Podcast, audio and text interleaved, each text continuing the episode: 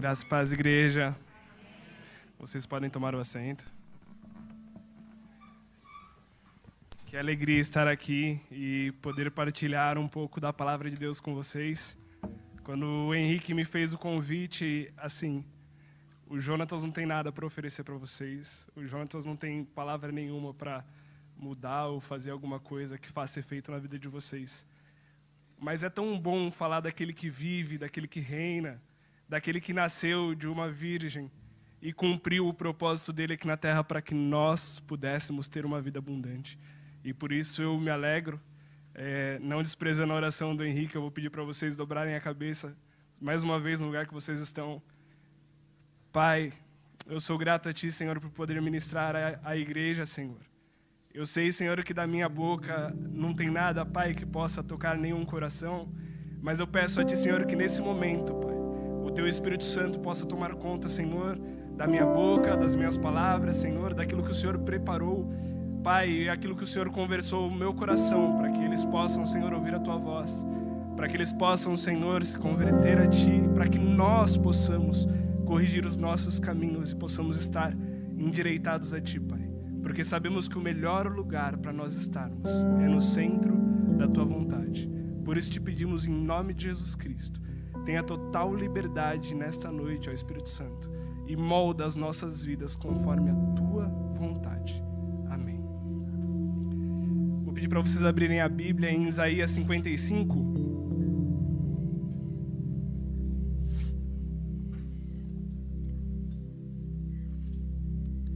Nós vamos ler do versículo 8 até o versículo 13.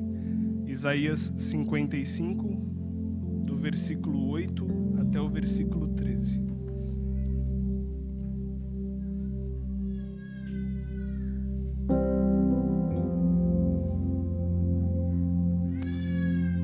Glória a Deus. Todos acharam? Amém. Isaías 55 e 8 diz: Porque os meus pensamentos não são os pensamentos de vocês, e os caminhos de vocês não são os meus caminhos, diz o Senhor. Porque assim como os céus são mais altos do que a terra, assim os meus caminhos são mais altos do que os seus caminhos, e os meus pensamentos são mais altos do que os seus pensa do que os pensamentos de vocês. Porque assim como a chuva e a neve descem dos céus, e para lá não voltam, sem que primeiro reguem a terra e a fecundem e a façam brotar, para dar semente ao semeador e pão ao que come. Assim será a palavra que sair da minha boca, não voltará para mim vazia, mas fará o que me apraz e prosperará naquilo para que a designei. Vocês sairão com alegria e em paz serão guiados. Os montes e as colinas romperão em cânticos diante de vocês, e todas as árvores do campo baterão palmas. Em lugar do espinheiro crescerá o cipestre, e em lugar da sarça crescerá a murta. E isso será glória para o Senhor e sinal eterno que nunca se apagará. Amém. O profeta Isaías é um profeta que ele surge aí cerca de 700 anos antes de Cristo. E as profecias dele aí são, são datadas aí de cerca de 400, mais de 400 anos antes de Cristo. E ele é tido como o profeta messiânico. Vamos ver aí vários livros que vão tratar ele, vão apontar para ele como profeta messiânico, porque ele foi o profeta que mais falou de Cristo, aquele que mais falou de Jesus. E nós vemos aqui na, nos livros de Isaías, em Isaías 9 vai estar escrito: Então um menino vos nasceu, e um filho se vos deu, e o principado estará sobre ele. É em Isaías que vai estar escrito: E ele, como um cordeiro mudo, será levado ao matadouro, e sem abrir a sua boca, dará a vida por nós. É Isaías que profetizou sobre todos esses pontos.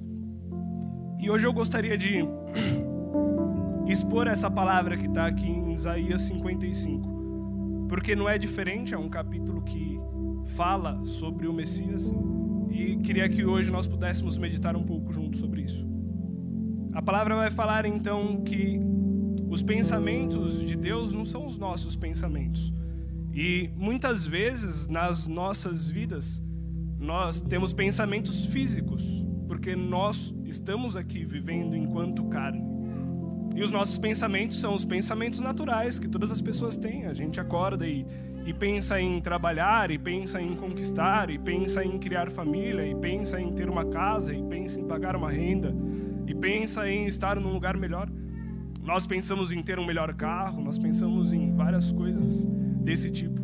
E assim, quando nós pensamos nessas coisas, nós idealizamos um caminho para isso.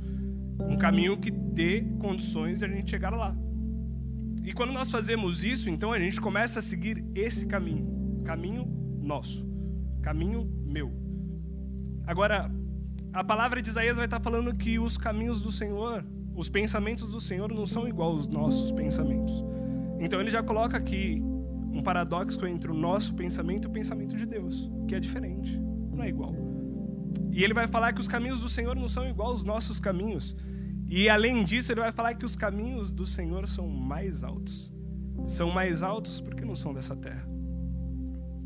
Então, ele vai falar que como a chuva desce, a chuva e a neve descem para cumprir aquilo que foi designada e para fazer brotar. Então aqui começa a falar de uma chuva que desce do céu para fazer brotar. Isaías não estava falando sobre chuva. Isaías não estava falando sobre neve. Isaías está usando uma linguagem figurativa para falar sobre o Mestre, para falar sobre o Cristo, aquele que haveria de vir. Aquele que haveria de vir. Então, ele fala assim: será a palavra que sai da minha boca. Aqui ele já mostra que é a linguagem figurativa, porque enquanto ele está falando de chuva e de neve, nesse versículo ele já muda e fala: assim será a palavra que sai da minha boca mostrando e denotando que ele ali estava dando um exemplo do que seria a chuva. E a chuva apontava para essa palavra. Por isso que nós poderemos sair com alegria. Por isso que nós poderemos cantar. Por isso que nós poderemos estar felizes. Mas ainda assim a palavra fala que a própria natureza exultará com isso, a própria natureza se alegrará com isso. Então eu fiquei pensando, poxa, ler só uma palavra e expor um texto às vezes é difícil. O que, que eu posso dizer para eles para demonstrar aquilo que eu estou entendendo do, do texto? O texto fala sobre essa palavra que vem e transforma muda. E o texto é uma promessa.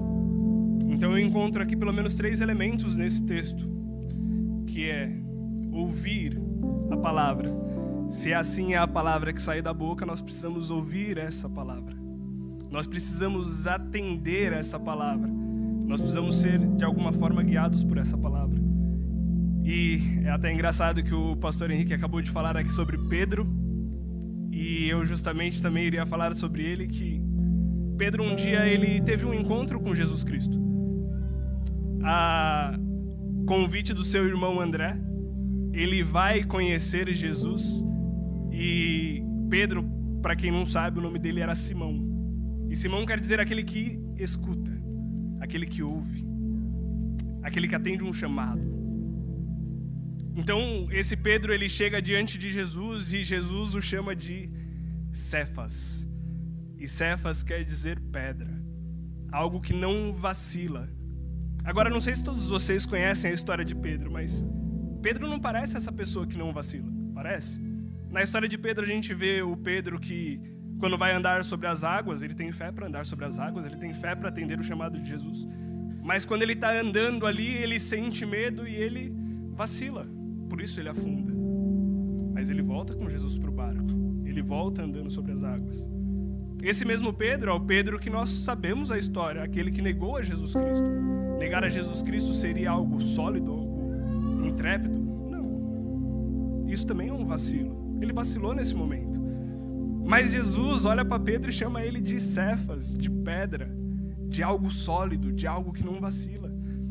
E Jesus, ele sendo o conhecedor dos céus e da terra, ele sendo o filho de Deus, ele olha para Pedro e ele consegue enxergar dentro de Pedro aquilo que nem Pedro ainda enxergava dentro dele. É assim que ele faz conosco. Ele olha para nós e enxerga coisas que nós ainda não enxergamos. Porque ele sabe qual o destino que ele sonhou para você, ele sabe qual os pensamentos que ele tem para você. E os pensamentos dele não são igual aos seus pensamentos. Os caminhos dele não são igual aos seus caminhos. Então o Pedro, ele que a história vai falar que ele era um pescador, e algumas pessoas podem até falar que Pedro era um iletrado e analfabeto, não, é assim que Pedro era. Pedro ele tinha algum conhecimento, sim. Ele tem conhecimento um pouco, ele ele falava o aramaico, conhecia um pouco do grego. Ele era um pescador de fato, então era uma pessoa mais bruta, uma pessoa mais fazia esse tipo de trabalho pesado. Mas ele não era ali um dos estudiosos da palavra, um daqueles letrados. Mas fato é que quando Pedro ele chega perante Jesus, ele ouve a voz de Jesus. Alguma coisa aconteceu ali que fez com que Pedro prendesse a atenção em Jesus. E aí em Mateus, se eu não me engano, é Mateus 14. Meu celular toda hora fica travando. Mateus 4, o 19 e o 20.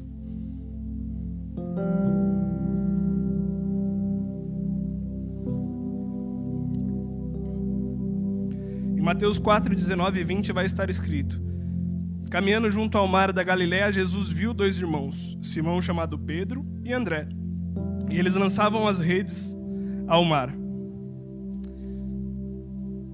porque eram pescadores. Jesus lhes disse: Venham comigo, e eu os farei pescadores de gente. Pedro ele ouviu essa voz de Jesus, esse chamado de Jesus. E o primeiro elemento que nós vemos é o chamado. Ele ouviu a voz de Jesus. Ele ouviu a voz de Jesus. O segundo ponto é Jesus disse: "Segue-me". Então o que que Pedro tem que fazer agora? Tomar uma atitude. Tomar uma atitude seria abandonar as redes, abandonar o barco e agora seguir o mestre. E o que Pedro decide então fazer? Seguir o mestre. E agora Pedro ele está seguindo Jesus, ele está andando com Jesus, ele está caminhando com Jesus. E sim, todo aquele ponto que nós falamos de quando Pedro vacila sobre as águas e quando Pedro vacila quando ele nega Jesus acontece bem depois. Mas Pedro está seguindo Jesus no caminho. Ele está seguindo Jesus nesse caminho. E um dia Jesus ele vai ter uma conversa séria com Pedro. Depois que Pedro nega ele, Jesus vai chegar para ele para perguntar: Pedro, vem cá, eu preciso conversar contigo. Você me ama? Pedro, ele era uma pessoa, esse, esse, estilo, sabe essa pessoa que tem muito ímpeto? Uma pessoa que tem personalidade forte e que às vezes até fala uma coisa que não vai fazer. Ah, por, por, pelo Senhor eu morreria. Pelo Senhor eu morreria, Jesus. E é isso que Pedro fala, mas quando chega na hora de morrer por Cristo, ele fica com medo. Porque Pedro ele achou que amava Jesus de uma forma muito grande. Ele achou que o amor dele por Jesus seria algo que poderia romper barreiras. Mas de repente, Pedro, quando ele se vê diante de um grande desafio, ele fica com medo e ele vacila. Agora, quando Jesus chega para conversar com Pedro, Jesus não chega para confrontar Pedro. Ele não chega para falar: "Ó, oh, Pedro, você errou. Eu falei que você ia errar. Eu falei". Não é isso que Jesus vai fazer nesse momento. Jesus ele chega para Pedro e fala assim: "Pedro, você me ama?" Ao que Pedro vira e responde: "Jesus, eu gosto de você. Eu achava que eu te amava a ponto de poder dar a vida por você, mas hum, eu, eu percebi que não era exatamente isso que eu sentia. E Jesus ele vira para Pedro para dizer assim: Pedro, eu sabia como que você se sentia e quais os pensamentos que você tinha. Eu sabia que os seus pensamentos até então não eram tão grandes, mas eu tenho te preparado para um tempo novo. Eu tenho te preparado para viver pensamentos mais altos, para andar por um caminho que você nunca imaginou andar, Pedro. Então, esse Pedro que Jesus chega para ele e diz: Olha, quando você se converter, confirma aos teus irmãos. É esse mesmo Pedro que nós vamos ver nas histórias de Atos 9, que ele está andando pelas ruas e pessoas estão sendo curadas só por conta da sombra dele que passa perto dessas pessoas por conta do poder do Espírito Santo que está sobre a vida dele. É esse Pedro que ele vai estar tá pregando e 5 mil pessoas vão aceitar a Jesus Cristo e vão se converter. Não parece nada com aquele primeiro Pedro que era apenas um pescador e que talvez ele tenha idealizado a vida dele inteira pegando peixes e trazendo sustento para sua casa. não tem nada a ver com esse Pedro agora que ouviu a voz do Mestre, que seguiu esse caminho e que agora tem vivido promessas grandiosas, que tem andado por caminhos que ele nunca, nunca, nunca imaginou andar. Então, quando eu olho para Isaías 55 e 8 e vejo a palavra de Deus falando assim, porque os meus pensamentos não são os seus pensamentos, porque os meus caminhos não são os meus caminhos, eu consigo olhar para a vida de Pedro e falar assim: Pedro ainda não tinha entendido, nós ainda não entendemos, mas vai chegar um tempo que nós vamos entender, vai chegar um tempo que nós vamos entender. Mas por que não falar também da história de Paulo? Paulo, lá em Atos 9, eu gostaria que nós pudéssemos abrir Atos 9, os capítulos 4 ao 6.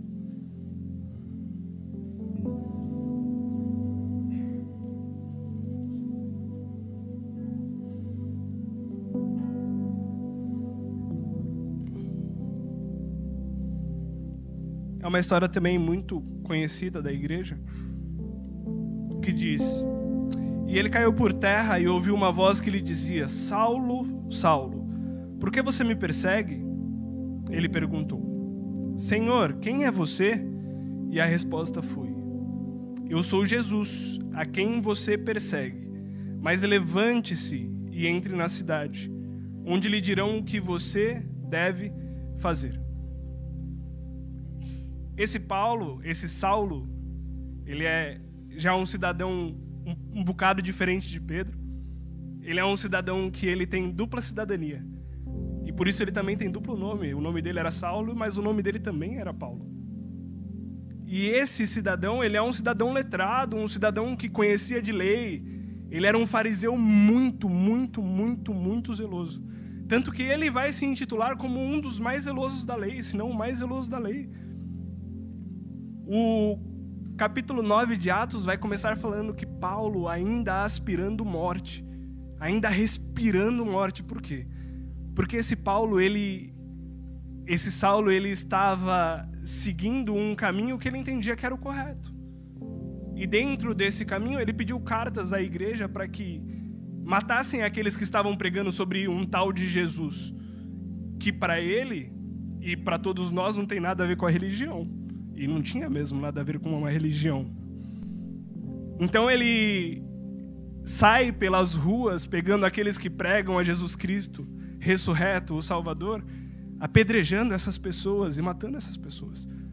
Só que um dia esse Paulo, pegando uma, as cartas para ir a caminho de Damasco, ele indo por esse caminho, ele tem encontro com uma luz que brilhava mais forte do que a luz do meio-dia.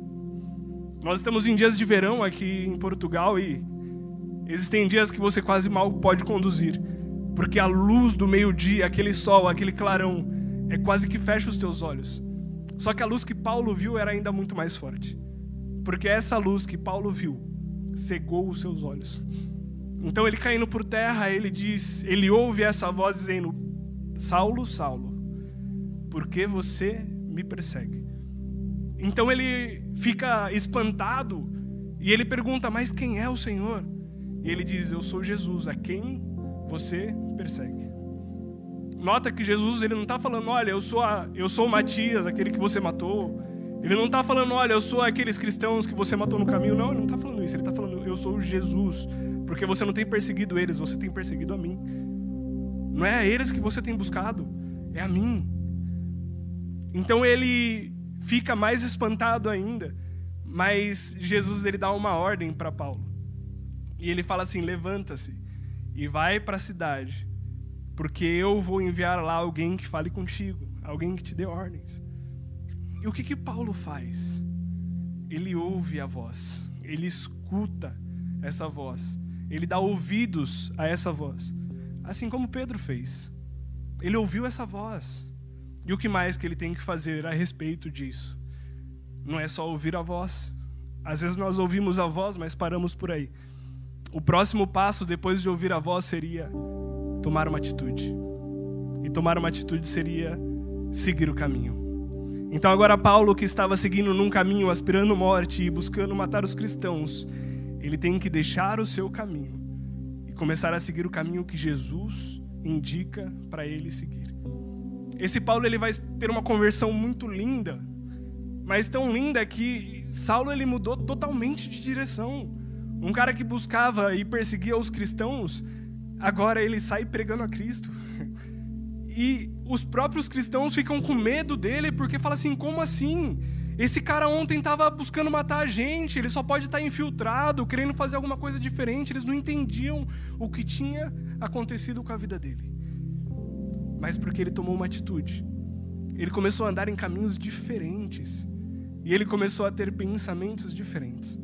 O Saulo, que antes buscava matar os cristãos, agora ele sofre apedrejamento, naufrágio, ele sofre picada de víbora, ele começa a sofrer todas essas coisas e dizer: Eu tudo posso naquele que me fortalece. Eu tudo posso naquele que me fortalece. Os caminhos dele antes eram caminhos tão terrenos. Aquele que tinha ódio no coração, aquele que tinha um zelo que levava ele a fazer coisas que não eram boas.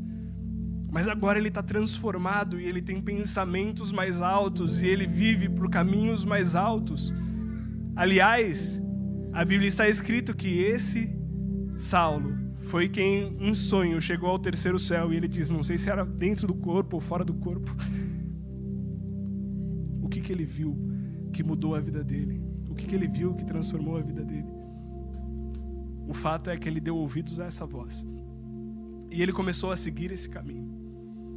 E por isso ele começou a viver em caminhos diferentes dos caminhos que ele vivia antes. Sabe? Muitos de nós aqui, até o pastor Henrique, ele sempre fala das histórias dele. Todos nós temos histórias que são menos boas. Todos nós já tivemos coisas das quais nós podemos nos envergonhar. Porque nós estávamos trilhando um caminho que era nosso vivendo conforme os nossos pensamentos, achando que aquilo que fazíamos era o que realmente poderia agradar o nosso coração. Mas os nossos pensamentos eram tão pequenos, os nossos pensamentos eram tão rasos. E a gente não percebia isso, por quê? Porque enquanto você anda num caminho baixo e raso, a visão que você tem é se calhar da próxima placa ou do próximo sinal. Mas são caminhos tão rasos. São pensamentos tão rasos. E a gente vive pensando assim: ah, mas se eu conseguir fazer aquela viagem, eu vou ser tão feliz. Se eu conseguir ter aquele carro, eu vou ser tão feliz. Se eu conseguir ter aquela casa, eu vou ser tão feliz. E de repente você já conquistou tudo aquilo que você queria e a felicidade ainda não veio. E a transformação ainda não veio. E aquele vazio que você sentia ainda não foi preenchido. Porque os caminhos são rasos. Porque os pensamentos são rasos. O povo de Israel ele vivia assim. O povo de Israel ele depois de passar por várias histórias do Antigo Testamento que a gente conhece, que a gente cansou de ouvir, aqueles que ficaram rodando pelo deserto, sonhando com uma terra prometida, aqueles que ficaram buscando coisas terrenas e depois que tiveram a terra prometida, eles ainda ficaram ali. Olha, mas se calhar se nós tivermos um rei sobre nós, nós vamos ser mais felizes. Então vem um rei bom e eles ficam todos felizes, mas na sequência vem um rei muito mal. E eles pensam: nossa, que horrível a minha vida, que difícil a minha vida, nossa, que complicado. Então vem algum povo e começa a oprimir esse povo de Israel e eles começam a pensar: meu, quem dera saia do meio do povo um salvador que possa livrar a gente. Mas o salvador que eles esperavam era um salvador terreno, era mais um rei que se levantasse com ousadia e que formasse um exército muito forte e que pudesse ir lá e batalhar contra aquele povo que os oprimia e os livrar daquela mão. Mas não parece que essas batalhas que o povo de Israel vivia naquela época não são as mesmas batalhas que nós vivemos hoje? Nós olhamos para uma situação da nossa vida e, olha, se calhar eu preciso só de um, um salvador terreno para me ajudar naquela tarefa difícil que eu não consigo vencer, aquele problema complicado da minha vida que não sei, parece que está dificultando os meus dias. A gente espera em tão pouco. A gente às vezes espera em tão pouco. Os discípulos esperaram isso de Jesus. Eles esperavam que ele se levantasse como um rei terreno e que pudesse livrar a vida deles do Império Romano. Era isso que eles esperavam. Olha, se ele se levantar para fazer essas coisas, vai ser muito bom para a gente. Se a gente voltar a ser uma nação aí que é livre, que. Uou. Era isso que eles esperavam. Então, quando Jesus Cristo ele se entrega na cruz do Calvário e ele derrama até a sua última gota de sangue, eles ficam perdidos, eles não entendem. Poxa, mas ele veio e fez tantos milagres e ele profetizou sobre tantas coisas e ele falou conosco e o nosso coração ardia e a gente entendia. E nós até tivemos a revelação de que ele era o Messias, mas agora ele está morto numa cruz de um calvário. E ele derramou a sua última gota de sangue. O que será de nós? Ó céus, quem poderá me defender? E agora? Todo mundo com medo. Pedro até pensa em voltar e pegar suas redes e voltar a pescar. Ah, se calhar eu consigo voltar para minha profissão, vida normal de novo. Vamos voltar lá. Mas ao terceiro dia ele ressuscita. Porque a chuva que caiu sobre a terra, ela não veio apenas para ficar sobre a terra. Ela veio para cumprir um propósito. Ela veio para fazer brotar os ramos. Ela veio para fazer florescer. E ela não vai voltar para lá vazia. Isaías profetizou isso há muito tempo atrás de o Cristo nascer. Mas aquilo se concretizou na vida do Pedro. E o Pedro teve uma mudança tremenda de vida. O Pedro foi morrer bem velhinho e muito feliz com Cristo, totalmente decidido e falando: Olha, ele entregou a vida dele por mim, eu entrego a vida pelos meus irmãos, porque eu entendi o sacrifício que ele fez na cruz. As profecias de Isaías eram muito antigas, mas elas se cumpriram na vida do Paulo. Paulo, que entendia muito de Isaías e que lia todas as leis e que entendia das profecias, mas ainda não tinha entendido quem que era o Cristo. Mas um dia ele tem a revelação porque ele ouve essa voz. E por dar ouvidos a essa voz e mudar o seu caminho, então ele vai começar a viver coisas grandiosas. E o Paulo, ele não vai até Roma para lutar contra Roma e libertar o povo. Agora ele vai para Roma para pegar Jesus Cristo ressurreto, o Salvador das nossas vidas, o Criador, aquele que um dia falou em voz audível e o Paulo atendeu.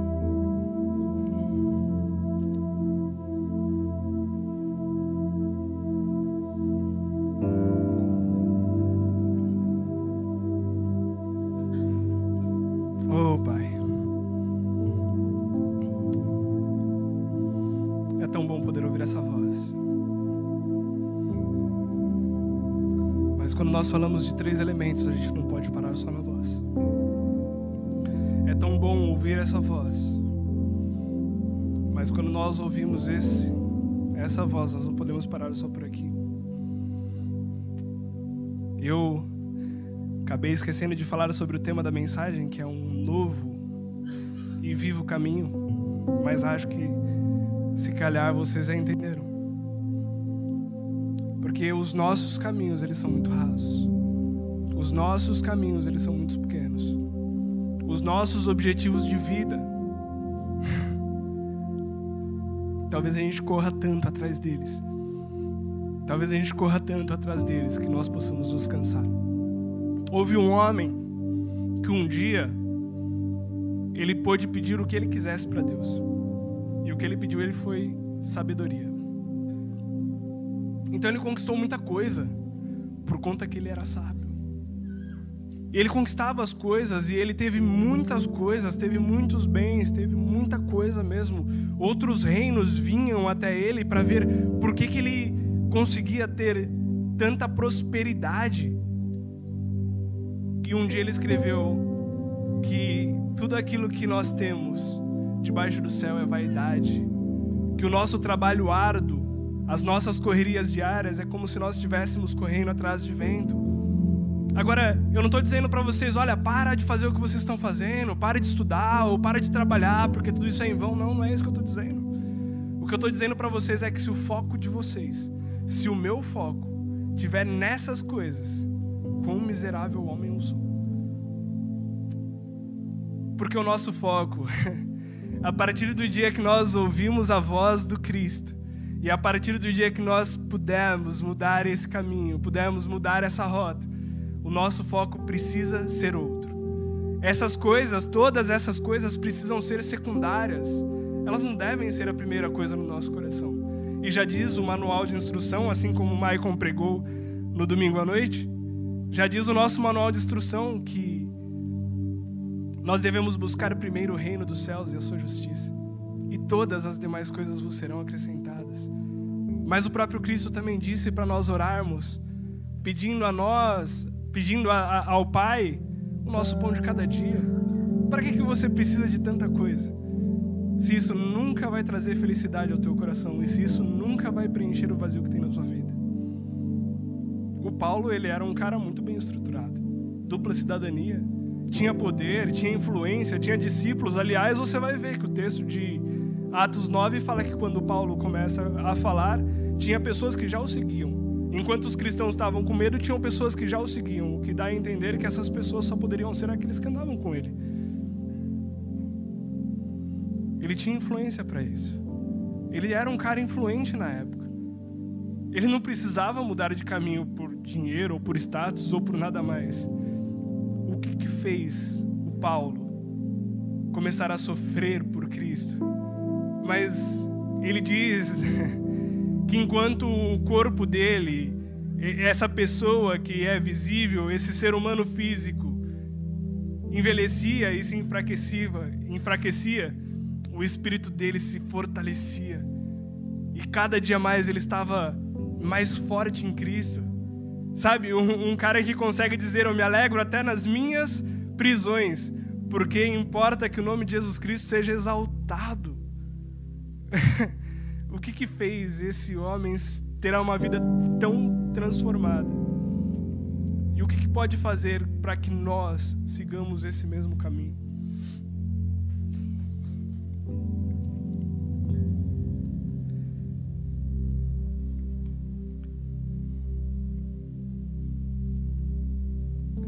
Eu gostaria de ler com vocês agora o início do capítulo 8 de Isaías.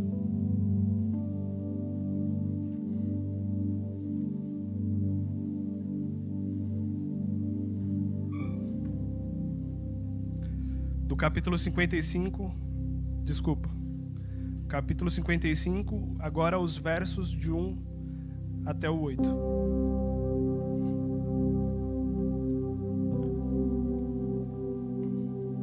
Pedro ouviu a voz de Cristo. Pedro ouviu a voz de Cristo e ele seguiu o caminho que Cristo disse para ele seguir. Então agora Pedro ele muda o seu caminho. Então ele começa a seguir esse caminho até que os pensamentos dele começam a ser transformados. Até que a mente dele comece a ser transformada. Até que os caminhos dele comecem a ser transformados. Então o Pedro que andava sobre a terra com pensamentos na terra, agora ele é um Pedro que se tornou um discípulo de Cristo e que vive mediante o Espírito e que anda mediante o Espírito e que pensa mediante o Espírito. E a própria Bíblia vai dizer: aqueles que têm a mente de Cristo, aqueles que têm a mente do Espírito discernem bem tudo e por ninguém são discernidos, porque os caminhos de Cristo são mais altos.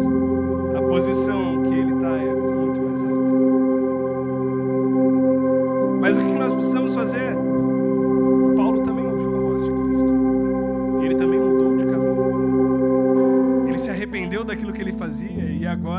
começa a se alegrar em Cristo. E ele dá ouvidos ao Espírito, ele começa a viver pelo Espírito. O Paulo, que abriu várias igrejas sobre essa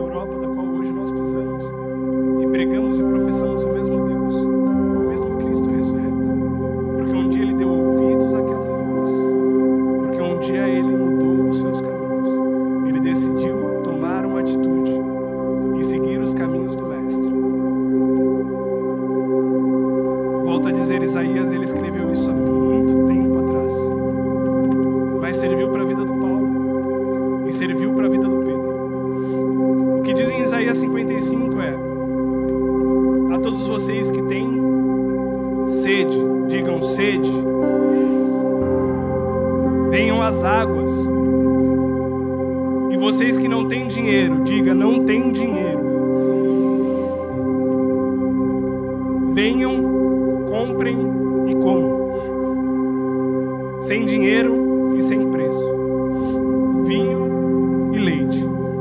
Por que vocês gastam o dinheiro de vocês naquilo que não é pão? E o seu suor naquilo que não satisfaz? Ouçam com atenção o que eu digo. Comam o que é bom, e vocês irão saborear comidas deliciosas. Deem ouvidos e venham a mim. Escutem, e vocês viverão. Porque farei uma aliança eterna com vocês, que consiste nas fiéis misericórdias prometidas a Davi. Eis que eu fiz dele uma testemunha aos povos, um príncipe e governador dos povos. Eis que você chamará uma nação que você não conhece, e uma nação que nunca o conheceu virá correndo para junto de você, por causa do Senhor, o seu Deus, e do Santo de Israel, porque este o glorificou.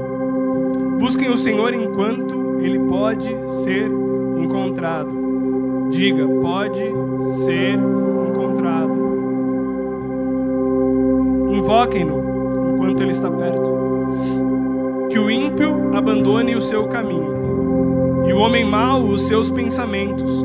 Converta-se ao Senhor, que se compadecerá dele, e volte-se para o nosso Deus, porque é rico em perdoar. Isaías escreveu essa palavra há muito tempo atrás. Há muito tempo atrás, Isaías escreveu essa palavra. E olha que louco, ele fala: vocês que não têm dinheiro, venham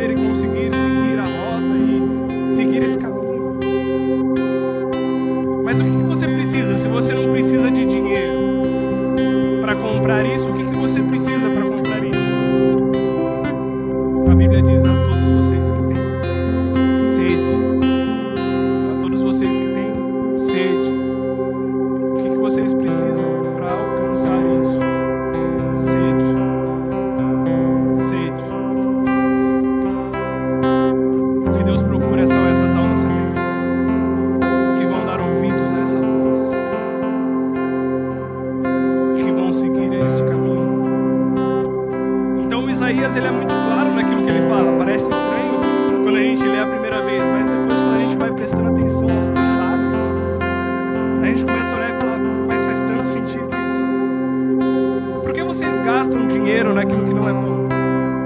Por que, que vocês esperam salvação de um exílio, sendo que vocês não querem salvar as suas próprias almas? Por que, que vocês procuram ser libertos de um povo, sendo que vocês são escravos espirituais dos medos, da ganância, do dinheiro, da corrupção?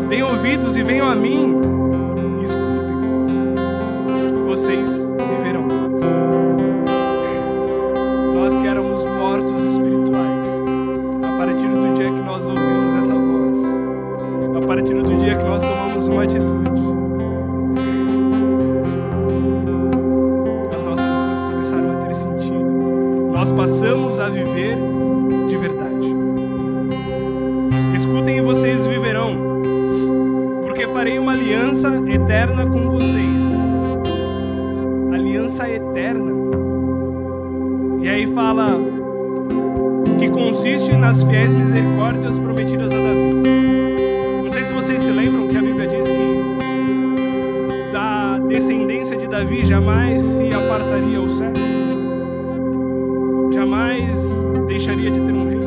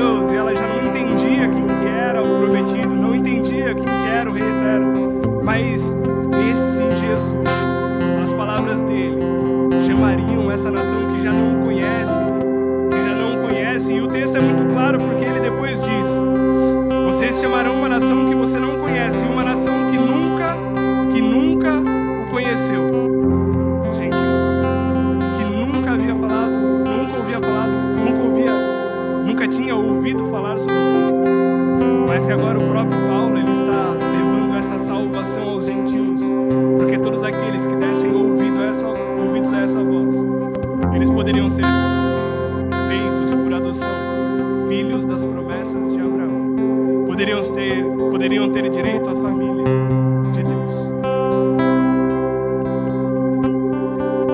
Uma nação que você não conheceu virá correr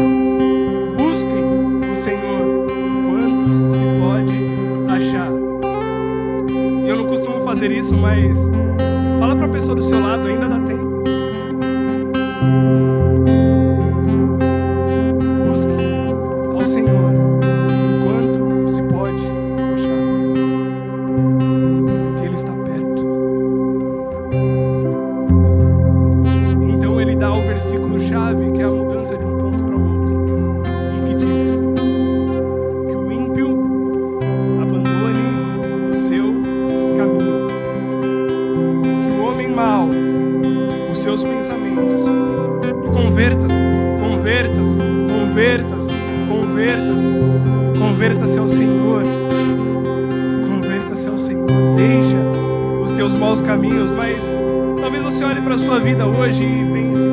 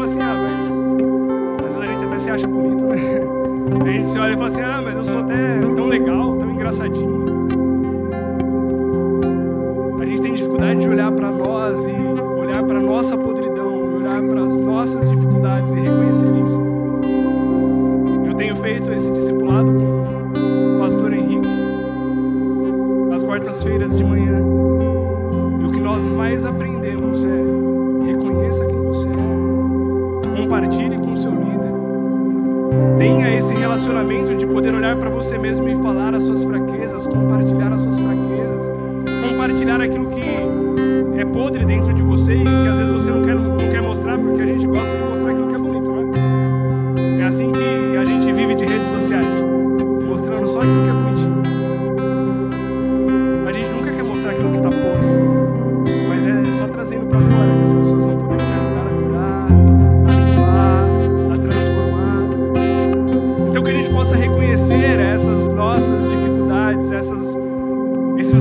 maus caminhos e que a gente possa ouvir essa voz de Isaías que foi escrita tanto tempo atrás, mas que serve para os dias de hoje.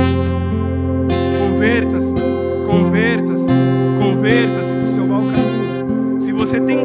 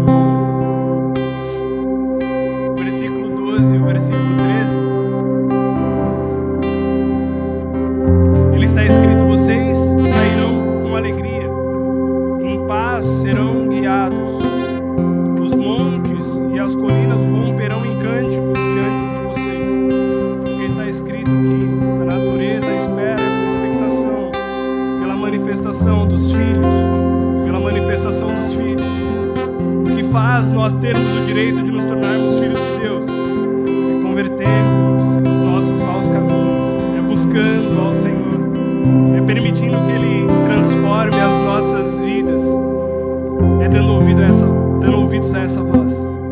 Então, essa natureza que espera com tanta expectativa, agora ela vê a manifestação dos filhos e o que ela faz. Ela se alegra, ela rompe em palmas, em cânticos, em alegria, porque ela vê a manifestação daqueles que entenderam e que abandonaram seus pequenos pensamentos e que abandonaram seus pequenos caminhos. Só que agora o texto vai falar de mais um ponto figurado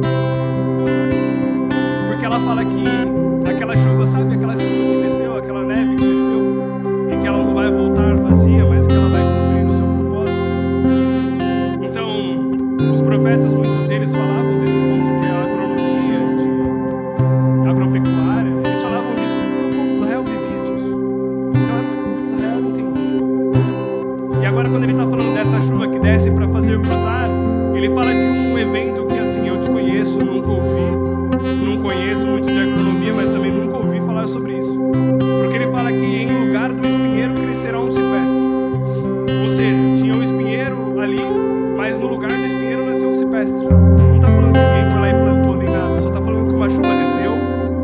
you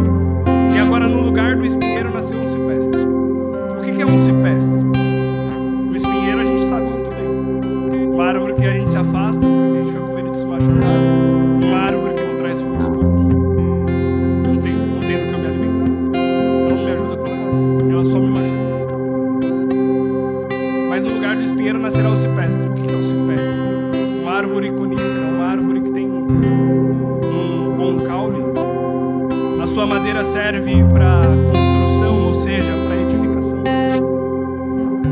As suas folhas servem para sombra. Uma árvore que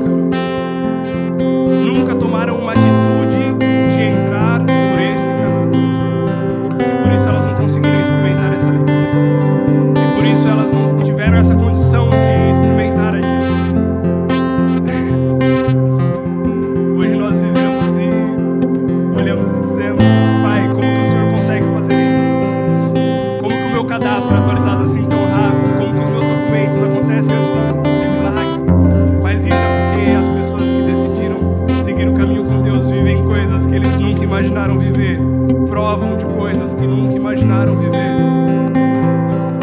Mas também existem alguns tipos de pessoas que, assim como eu no passado, começaram a seguir por esse caminho